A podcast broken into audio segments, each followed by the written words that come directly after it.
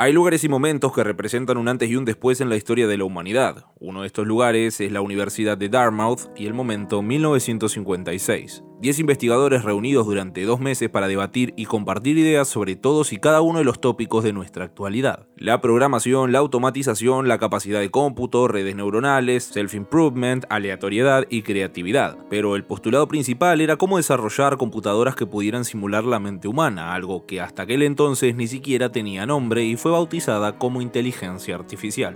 ¿Puede pensar una máquina? ¿Puede la inteligencia ser realmente artificial? ¿Y ¿Qué es la inteligencia? Lo que se creará será literalmente un dios, no produce rayos o desata huracanes, pero sí es algo mil millones de veces más inteligente que el humano más inteligente. ¿Cómo lo vas a llamar? En palabras de Anthony Lewandowski, tecnoprofeta del culto camino del futuro. Desde Platón hasta Descartes y Hegel, la filosofía ha tratado de superar la metáfora sobre la que se sustenta el dualismo entre el cuerpo y la mente. Cómo esta figura condiciona nuestra percepción del mundo, este uso de la metáfora está tan integrado en la experiencia humana que a veces desconocemos recurrir a esta figura retórica cuando experimentamos la conciencia. En la metáfora describimos algo con cosas diferentes porque el concepto presentado nos evoca en el abstracto mucho más que lo que puede ofrecernos una descripción seca y realista. Para Borges, la historia universal es la historia de unas cuantas metáforas. Nuestros sentidos procesan metáforas o puntos de realidad que nuestra conciencia convierte en alegorías que no son otra cosa que un conjunto de metáforas narradas.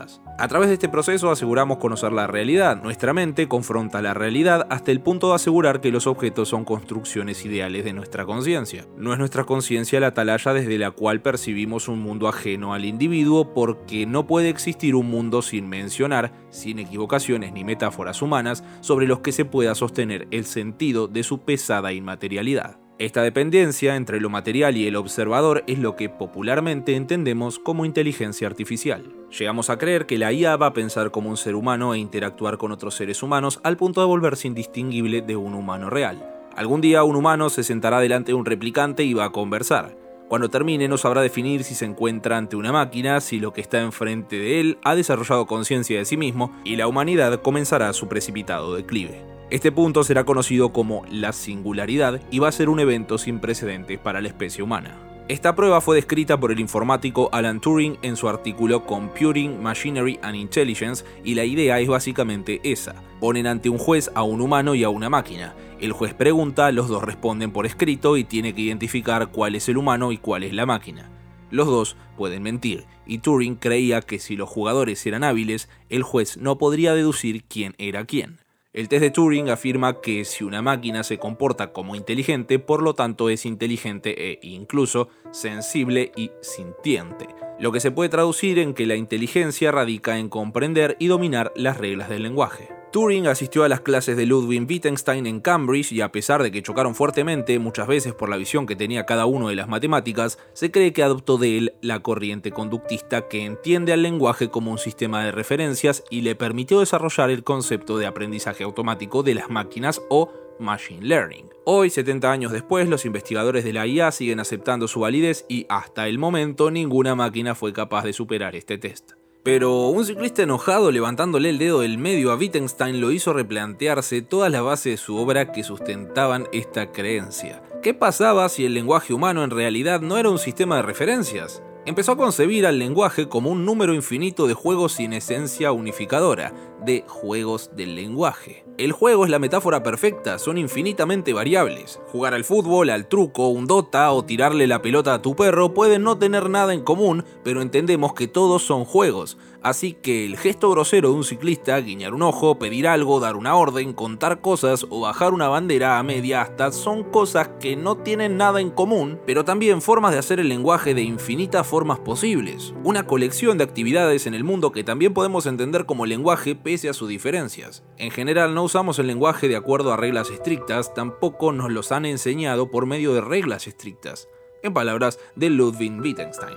Podemos enseñarle las reglas del ajedrez a una máquina que aprenda sola a jugar y que someta al ajedrecista más importante de la historia, pero hacer el lenguaje no es solamente comprender y seguir reglas, también es moldearlo en el acto de la participación. Hace falta intuición en la interpretación de las reglas con una pizca de prescripción y nuevos precedentes. Es como jugar un juego en el que los jugadores van creando las reglas a medida que van jugando. Entonces, comprender una oración significa comprender un idioma, pero si un perro pudiese hablar no lo entenderíamos, porque el lenguaje sirve a las necesidades prácticas de la forma de vida de la que brota, no un sistema de referencias de esencia propia. Lo mismo pasaría con una computadora.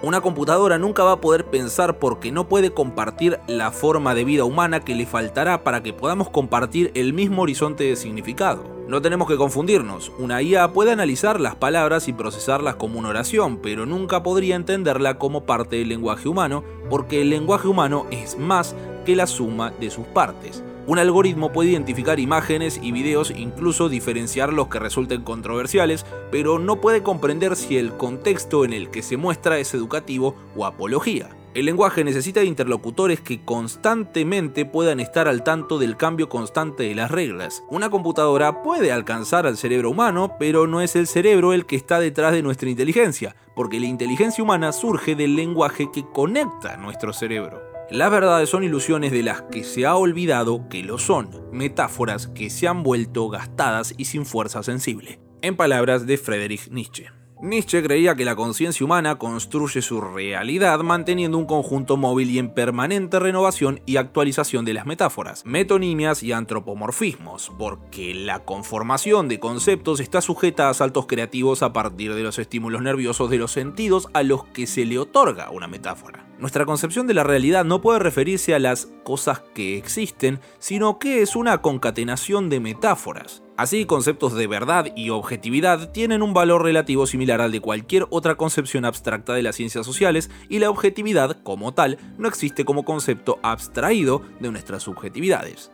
Expandir la experiencia puede llegar a destruir dogmas, ideas, estereotipos, valores que se disfrazan de universales. Una metáfora tomada al pie de la letra es falsa porque no cumple con las leyes de la semántica sujeta a la verdad de las proposiciones del lenguaje. La nieve es blanca es una proposición verdadera, mientras que las lágrimas del rocío no es una verdad semántica, aunque tenga sentido figurado. Este tipo de metáforas representan el mismo problema lingüístico para la filosofía analítica que para una inteligencia artificial con aspiraciones de parecerse a la conciencia humana. Cualquier labor creativa que implique interpretar la realidad a partir de metáforas es imposible para una máquina, no puede ser asumida por un algoritmo. La filosofía entiende a la mente humana desde la perspectiva que llevó a Descartes a desarrollar la fórmula del cogito ergo sum, pienso, por lo tanto existo. Idea que plantea que el pensamiento es autosuficiente y ocurre en nuestra mente. La llegada de Wittgenstein planteó otra cuestión. Entendió que una persona no podría tener un lenguaje privado que solo ellos entendieran para describir sensaciones internas como el dolor para sí mismos. Nuestra comprensión, incluso la de nosotros mismos, está medida públicamente a través del lenguaje. Una sensación interior exige criterios externos para ser significativa, incluso en lo privado. Por eso, solo somos capaces de aprender conceptos como el dolor cuando aprende el lenguaje. La realidad está presente en el cuerpo, en el hambre, en el dolor, en la muerte, en la sangre, en la aguja y en la jeringa en el licor, en el sexo. Sin embargo, su comprensión está medida por discursos exteriores. La verdad se construye, no es estática, universal e inmanente.